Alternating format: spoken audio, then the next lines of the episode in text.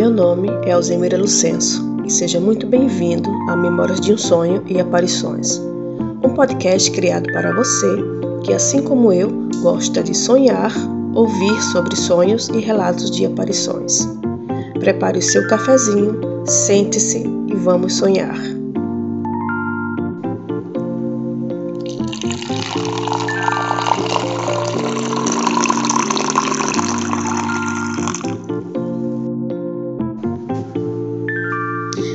Bom, como que foi o Natal de vocês? Não consegui trazer um episódio a tempo antes do Natal, mas desejo um feliz ano novo e que ano de 2023 seja próspero e que a gente consiga realizar os nossos sonhos. Porque 2022 foi um pesadelo para a grande maioria da população brasileira que sabe do mundo. E se você viveu um sonho, teve a sua prosperidade em 2022, bom, parabéns, você está na talvez no 1% da população que tenha tido esse feito. Eu estou na porcentagem do pesadelo, mas estamos aí na esperança que 2023 será melhor. Embora a virada do ano é só mais um dia que fomos dormir e acordamos. A única diferença é que é um outro ano. Porém, esse outro ano, essa passagem significa que algo ficou para trás e iremos recomeçar, embora com as mesmas dívidas, as mesmas parcelas de cartão, os mesmos sonhos não realizados.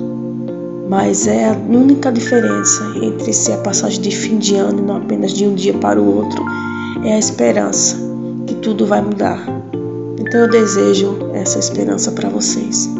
Que tudo dê certo na vida de vocês e na minha também. Este será o último episódio né, de 2023. 22, nossa, já estou confundindo os anos, me perdoem. E será um relato bem curtinho. Eu estou no meu quarto, no escuro, com o meu filho mais velho dormindo, na época ele era um pequeno ainda. E eu estou sentada com o notebook nas pernas. E minha cachorra é uma maltês, cinza, e se chama Bombom. Sempre que eu estou com medo ou assustada, eu a chamava para dormir comigo no quarto. E ela gostava, ela ficava. Ela sempre gostou de dormir junto, de estar perto da gente. Ela já faleceu. E nesse dia eu a chamei, mas ela não quis ficar no quarto. Ela arranhou muito a porta para sair. Então tive que me levantar para abrir as portas da sala para ela ir para a rua, para fora, né? Ficar na área. Não para rua, rua fora, mas para fora de casa. E então ali eu voltei, fiquei com medo de fechar a porta do quarto, estava com medo, inquieta, não sei porquê. Então fui folhear, olhar um pouco ali o notebook. E sabe o que a gente faz hoje com o celular? Que a gente vai pro Twitter, vai pro Google, fica vasculhando páginas e lendo e vendo vídeos no YouTube para ver se o sono chega. Eu estava usando o notebook para isso.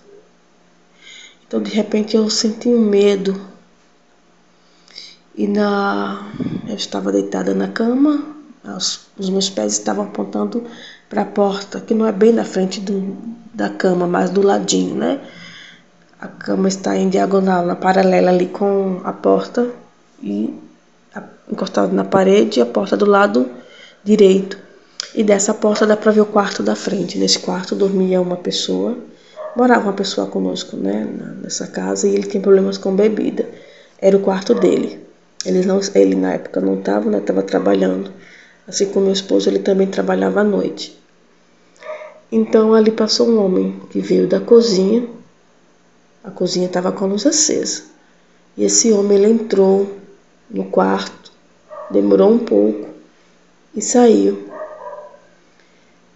É, e antes que esse homem entrasse no quarto, eu sempre vi alguns animais pulando no corredor, como se fossem pequenos ratos. Aí não é rato que se chama, é aquele animal que parece um rato, mas pula como um coelho. Era cinza escuro, sabe? Um cor chumbo. Eu não conseguia ver os olhos dele, só os animais pulando, o rabinho bem fininho dele.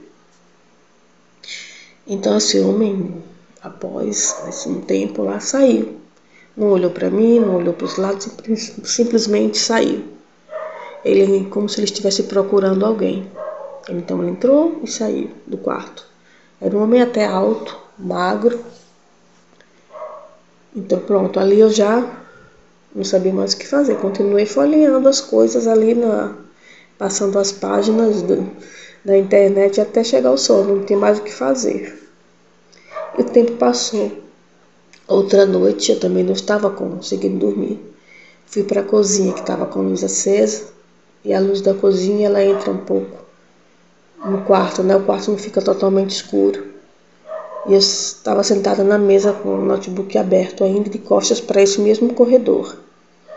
E do nada o passarinho, tem um passarinho na minha casa, né? E à noite coloco ele dentro de casa. Começou a bater as asas muito forte, muito forte. E nesse momento ali comecei a sentir medo novamente. E senti um cheiro enorme de cigarro naquele corredor. Algum tempo antes eu já estava sentindo esse cheiro. Né? Porém, sempre que eu comentava, eu dizia, ah não, deve ser o vizinho que está fumando, enfim. Passou, mas era muito forte aquele cheiro de cigarro. E eu senti que, e de repente senti uma presença masculina naquele corredor. E eu não me vi com coragem de olhar para trás. Apenas esperei. Passou cerca de uns dois minutos ali, eu sentada de costas para o corredor, o passarinho exausto tanto bater as asas, e aquela sensação ruim no ar pesado. Depois de algum tempo, acho que durou cerca de dois minutos realmente, a sensação passou. Então eu levantei e fui me deitar. Não tinha mais o que fazer. Um tempo depois eu chamei a pessoa que dormia nesse quarto e falei para ele: Ó, oh, tem alguém lhe procurando esses dias aqui. Expliquei como é que era a pessoa, a situação para ele. Por favor, não beba. E esta pessoa fuma. Ali ele deu risada e não, não, não falou mais nada. Detalhe, tá? Esta pessoa não fuma, só bebe. E ali ele voltou a beber. Né? Teve uns problemas pessoais, voltou a beber. E com isso ele também começou a fumar. Então eu meio que ligo um fato ao outro. Enfim, esta pessoa não mora mais comigo. É, e foi isso aí que aconteceu. Este será o relato de hoje. É bem curtinho. E se chamará Casa Assombrada, parte 1. É, vocês lembram do, do homem que fuma? Pronto, é nesta mesma casa. Mas este ser que apareceu lá é outro, não é o mesmo.